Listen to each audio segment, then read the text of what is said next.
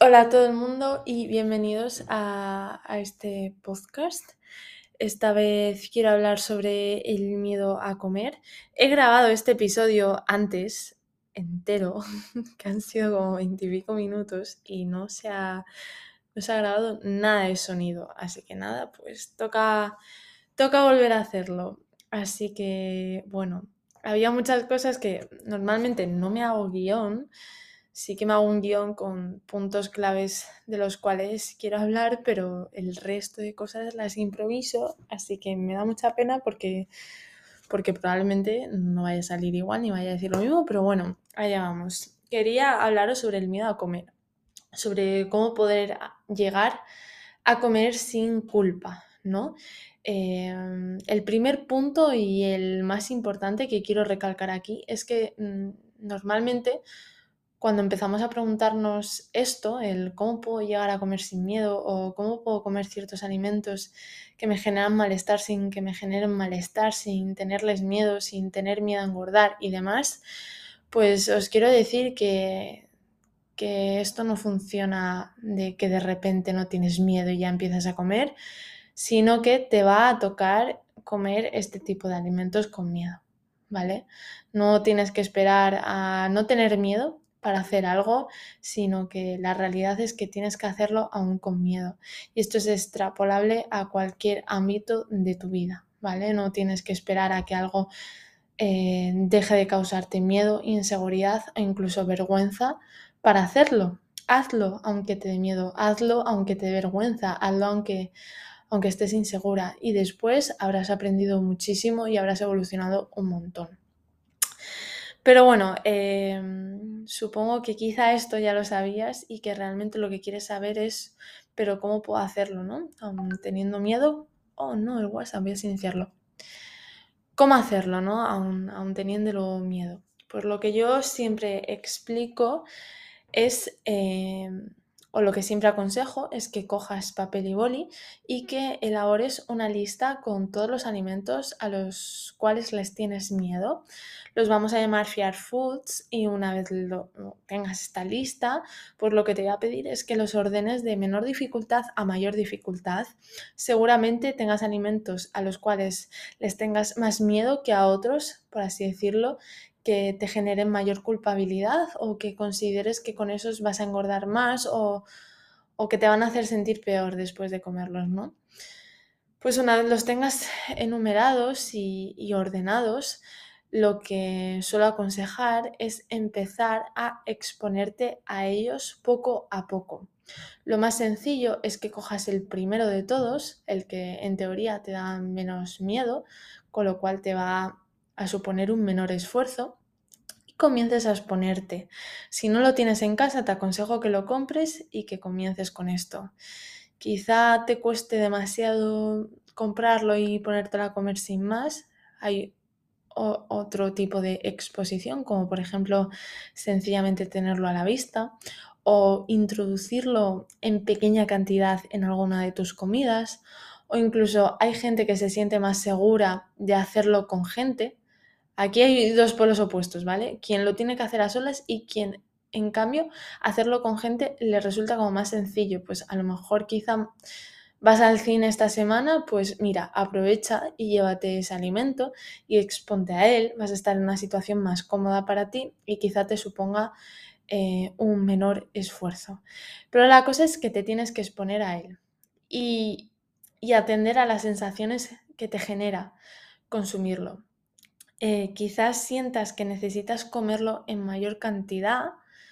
Em, esto es algo que ocurre con mucha frecuencia y que se me suele preguntar mucho, que es no, pero es que eh, es que no puedo porque es que no me puedo comer solo un poco y ya, sino que necesito comer mucha cantidad. Por lo que siempre digo, pues come esa mucha cantidad, ¿vale? O sea, no te estoy pidiendo que solamente te comas una galleta, lo que pasa que evidentemente es más sencillo comenzar por, e, por eso, pero hay una alta probabilidad de que cuando te comas una galleta realmente quieras el paquete entero y es algo normal. De hecho, tiene un nombre y se le conoce como luna de miel, que es una fase en la cual cuando nosotros empezamos a incluir este tipo de alimentos, tendemos a comerlos en exceso o en grandes cantidades. Mejor decir grandes cantidades que exceso, ¿no? En unas grandes cantidades. Y esto es muy normal, ya que llevas tanto tiempo restringiendo este tipo de alimentos que realmente tu cuerpo no sabe cuándo vas a volver a quitárselo. Entonces, como no sabe cuándo vas a volver a quitárselo y encima lo ve como algo prohibido, como algo exótico, como algo que has idealizado, lo ves incluso como demasiado bueno, ¿vale? Como demasiado sabroso. Realmente no es tan así. Es un alimento que para ti no está nada normalizado. ¿Y qué ocurre cuando nos prohibimos algo? Que lo queremos con, más ganas, que lo vemos como más, no sé, como no lo vemos como algo normal, sino que destaca más, por así decirlo, ¿no? Entonces, es normal que cuando empieces a consumirlo, lo consumas en mayor cantidad y no pasa nada. Esa etapa es transitoria y termina por acabarse. Acabará el día en el cual tú termines normalizándolo, ya lo verás como algo normal, ya no lo verás como algo que no comes nunca y que o te lo comes ahora o no lo vas a comer hasta dentro de mucho tiempo, sino que realmente si te das ese permiso incondicional a introducir ese alimento en tu día a día, tu cuerpo ya no va a sentir esa necesidad de arrasar porque sabe que quizá con una porción que le des hoy es suficiente, ya que cuando le vuelva a apetecer, tú se lo vas a dar independiente de el día que sea, la hora que sea, cuánto ejercicio hayas hecho ese día, si has andado, si no has andado, si has comido mucho, si has comido poco. Esto es el permiso incondicional. Y este es otro punto importante que quería tratar. Y es que necesitas llegar a ese permiso incondicional. Cuando nosotros empezamos a comer alimentos a los cuales le tenemos miedo o empezamos a abrir nuestro abanico de alimentos, cuesta mucho eh, pasar de tenerle miedo a ciertos alimentos a introducirlos con un permiso incondicional. Normalmente empezamos a introducirlos, pero sin ese permiso incondicional, es decir, que en cierto modo seguimos restringiéndolos. Sí, ya nos damos el permiso a comerlos, pero no un permiso incondicional. Quizá tendemos a restringir la porción, por ejemplo, a lo mejor estás en un cumpleaños y te apetece comer tarta, pero realmente le das demasiadas vueltas a comer o no comer la tarta, evalúas qué has hecho y cómo has comido ese día, quizá te saltan pensamientos de, jo, es que he comido ya demasiadas cosas en este cumpleaños y es que encima tarta, bueno, venga, cojo pero un trozo muy pequeño. Y además, bueno, como mañana voy a entrenar pierna y voy a gastar bastante, pues, pues así lo compenso, ¿vale? Es una especie de permiso porque realmente estás consumiendo esa tarta y eso ya es un avance grande, pero realmente no estás dándote un permiso incondicional para comer, ya que el permiso incondicional no se ve de esa forma, sino que sencillamente se ve de la forma de, oh, qué tarta han traído, me apetece un montón, voy a coger un trozo, oh, qué rica está, voy a coger otro trozo. Y así hasta que realmente no te apetezca más tarta, sin haber pensado en cómo has comido ese día, en, cuántas cosas has comido en ese cumpleaños, en ese tipo de cosas. Entonces, bueno, realmente así es como se, se ve ese permiso incondicional sin ningún tipo de restricción, ¿vale? Tú llegarías a ese cumpleaños y te comerías esa tarta en la cantidad que realmente a ti te apetece y sin pensar en qué has hecho previamente y sin pensar en qué vas a hacer a posterior. Realmente consumes esa tarta y sin más la comes y dices, ¡joy, qué buena! Si la ha hecho tu abuela, oye abuela, qué rica te ha quedado. Y ya está. Eso es comer sin ningún tipo de culpa, sin miedo y con permiso incondicional. Por eso es tan importante, ¿vale? De la otra forma seguiría habiendo un tipo de restricción, y aquí es cuando llegamos al típico problema de, no, Sara, pero es que yo ya me permito comer o es que yo ya como más, pero sigo teniendo atracones. Claro, porque es que realmente no te estás dando ningún permiso incondicional para comer. Habrás quizá ampliado tu abanico de alimentos, introducirás quizá alimentos que antes no, que no solías, pero quizás sigas sintiéndote mal, quizá tiendas de forma inconsciente a, compensar. De hecho, esto es algo muy típico en el mundo del fitness y que está muy normalizado y que lo veo cada dos por tres en, en gente que no sigo, sino que me lo mandan porque yo ya no estoy dentro de ese mundo, pero es algo que lo veo tan frecuente y que se dice tan a la ligera, con tal normalidad, porque es que realmente está normalizado y no se ve como, como algo malo, ¿no? Sin ir más lejos, juraría que era una historia de Juan Faro, de, bueno, si no sabéis quién es, lo, podéis buscar, un, findes bastante conocido. Sin ir más lejos, hablaba de cómo, en una historia, sin más, ¿no? De que él los lunes suele hacer ayuno para compensar los excesos del fin de semana, ¿no? pues ahí tenéis un ejemplo de que evidentemente es algo que no es normal y que encima está normalizado. Bueno, sin, hablar del famoso Reels, por ejemplo, ¿no? Este de, de Vikika último. Bueno, pues son cosas que realmente están muy normalizadas en el mundo del fitness y que gente consumidora de, este tipo de contenido realmente padece un TCA y realmente cuesta mucho eh, deshacerse de este tipo de comportamientos. Entonces, por eso insisto tanto en ese permiso incondicional, en de verdad permitirte ese tipo de alimentos. Y insisto, al principio te dará miedo, te generará malos sentimientos, te generará culpa, es normal, está bien. Simplemente obsérvalo y déjalo pasar. Y sobre todo, no compenses intenta seguir con tu normalidad. Quizás sea la parte, por así decirlo, más sencilla de decir, vale, mira, está bien, he comido esto, me siento mal, me da miedo engordar, creo que voy a engordar, me están dando ganas de comer más y quizá lo haga y termine en un atracón. Y es algo que no puedes evitar, ¿vale? Los atracones cuando te vienen, te vienen, no los puedes evitar. Pero lo que sí puedes hacer es que cojas y a posterior intentes, por favor, no compensar. Sigue con normalidad dentro de lo que cabe. No compenses, porque entonces estás siguiendo el círculo vicioso.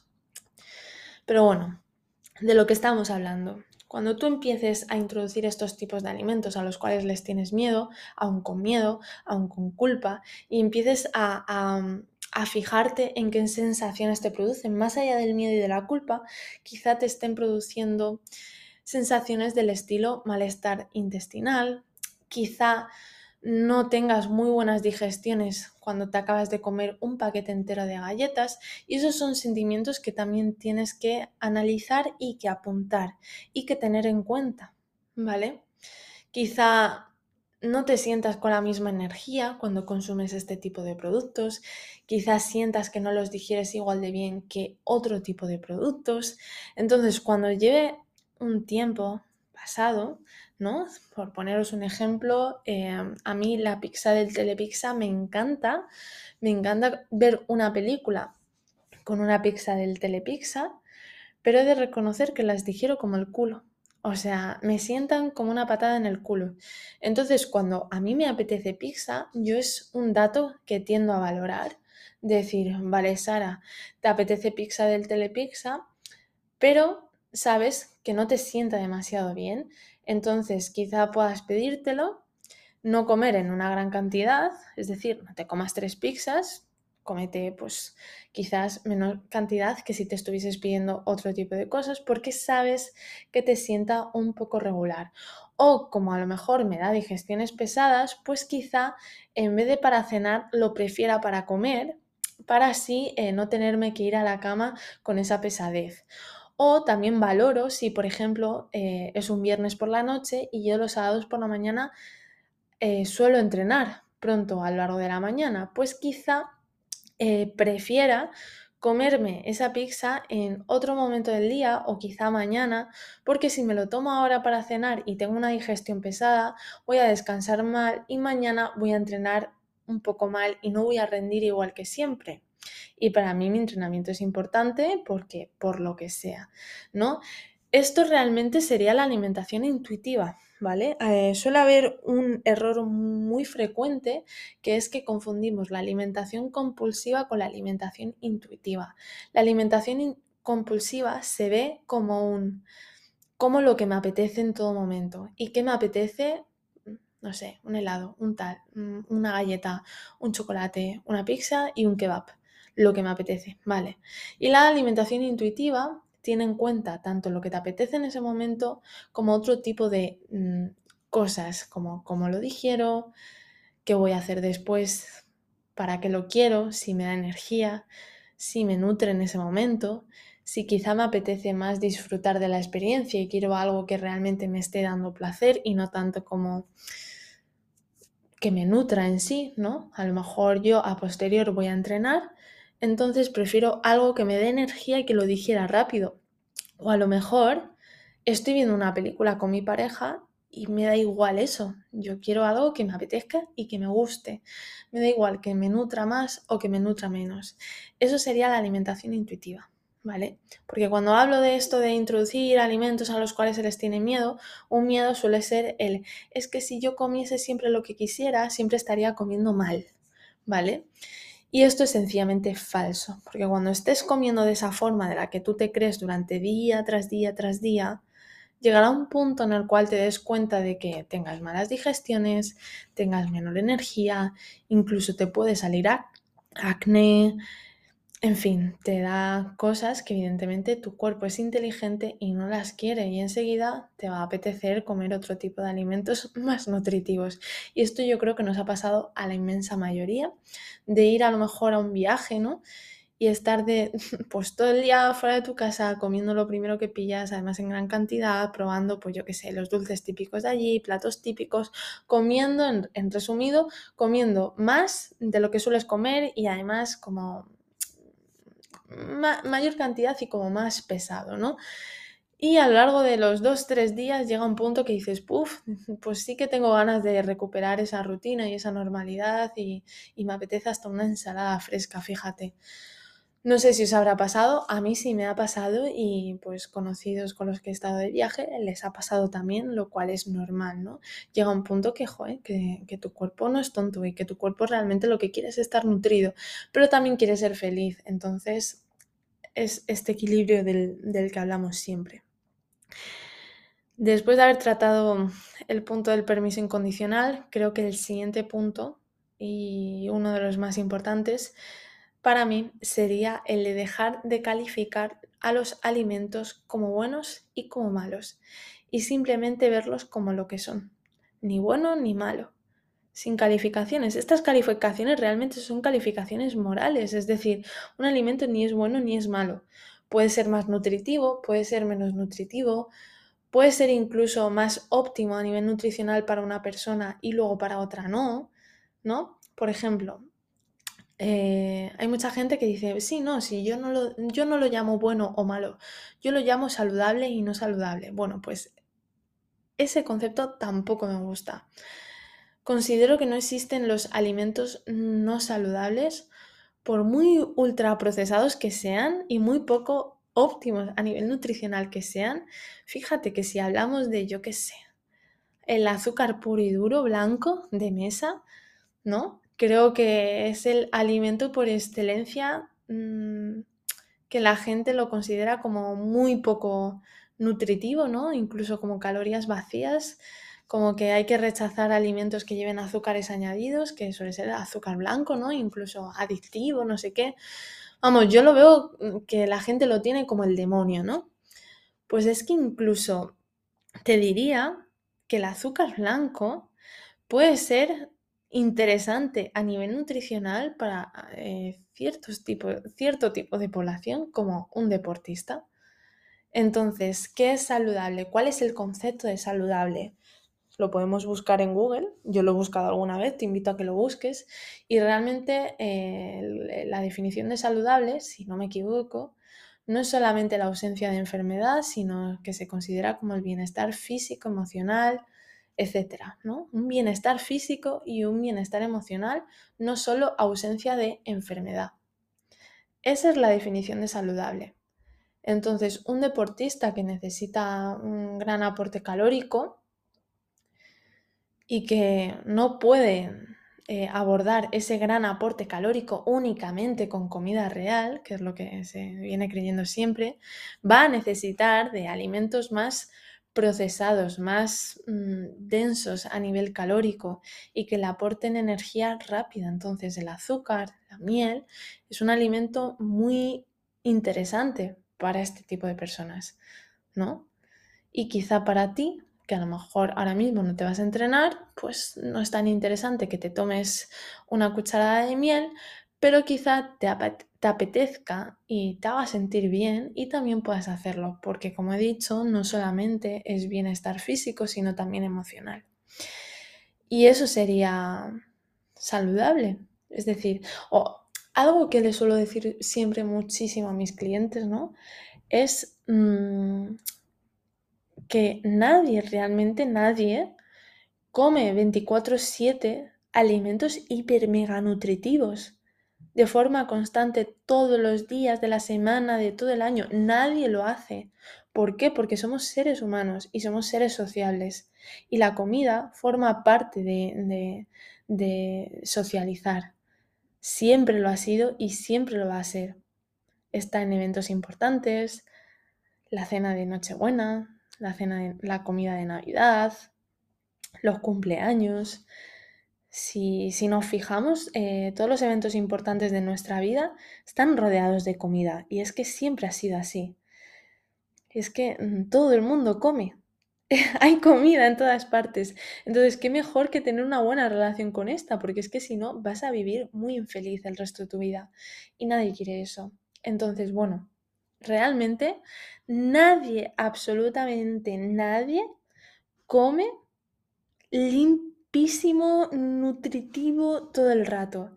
Y si alguien lo hace, déjame decirte que tiene un trastorno de la conducta alimentaria llamado ortorexia probablemente, que no sé si lo conocéis y ya aquí dejo un poco el podcast que me estoy enrollando un poco demasiado, pero bueno, para quien no lo sepa, la ortorexia, que bueno, lo podéis buscar en, Google, yo hace un montón que no lo busco, así que no me sé exactamente ni la definición ni, cuáles son los criterios de inclusión, pero por así decirlo, la, la ortorexia es esa obsesión extrema por comer todo muy limpio, incluso orgánico, sin aditivos, que lo hayas cocinado tú, que no nadie puede cocinar tu comida, solo tú para saber exactamente qué lleva, que no lleve ningún tipo de aditivo ni de condimento, nada, lo más limpio posible.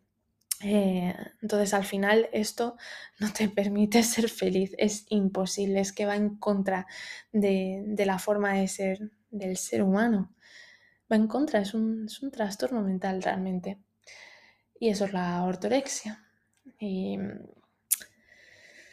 esto es todo realmente, o sea, me encantaría que de verdad a alguien le sirva, que alguien aplique esta herramienta.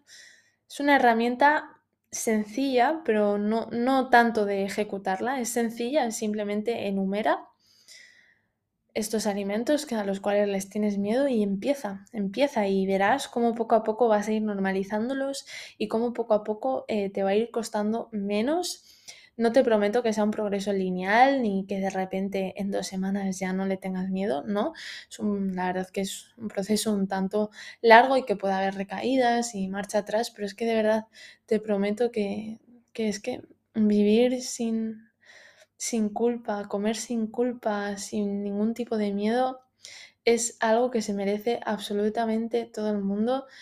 Mm, yo qué sé, desde ir al cine y poder tener la libertad de comer lo que a ti te apetezca sin sentirte mal, poderte ir de viaje y no tener que estar pensando en cuántas calorías estás consumiendo y cuántas estás quemando, simplemente comer porque te apetece y porque lo disfrutas sin importar nada más, es que es algo que es que se merece todo el mundo y que le deseo a todo el mundo, de verdad.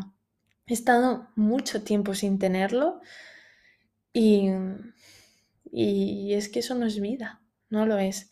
Entonces, de verdad te animo muchísimo a que pruebes el ejercicio y que si de verdad no, no, no te ves con la fuerza suficiente para hacerlo tú sola, que pidas ayuda, ¿vale? Y, que lo hagas acompañado de, de, un profesional, de un psicólogo y que de verdad te ayude. Pero de verdad, hazlo, porque es que no te vas a arrepentir. Y nada, hasta aquí. Espero que se escuche. Lo voy a comprobar ahora. Si no se escucha, pues tendré que volver a grabarlo. Pero bueno, si lo has escuchado es que se escuchaba. Así que nada, nos vemos en el siguiente episodio. Muchas gracias por escucharme y como siempre agradezco un montón eh, que me cuentes que si lo has escuchado y que te ha parecido y que lo compartas con quien tú creas que le pueda ayudar. Hasta la próxima.